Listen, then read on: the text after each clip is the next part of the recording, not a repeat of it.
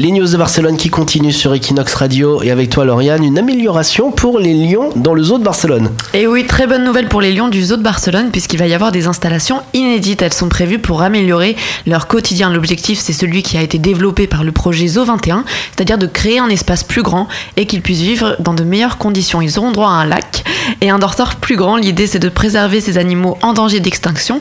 Les installations qui seront prêtes pour 2018 marqueront le point de départ d'une réorientation du zoo avec une vision plus adaptée aux animaux, une vision différente donc qui est due à l'arrivée d'un nouveau directeur. Reste plus qu'à espérer qu'elles s'étendront aux 300 autres espèces du zoo. Barcelone, c'est ta ville. Equinox, c'est ta radio.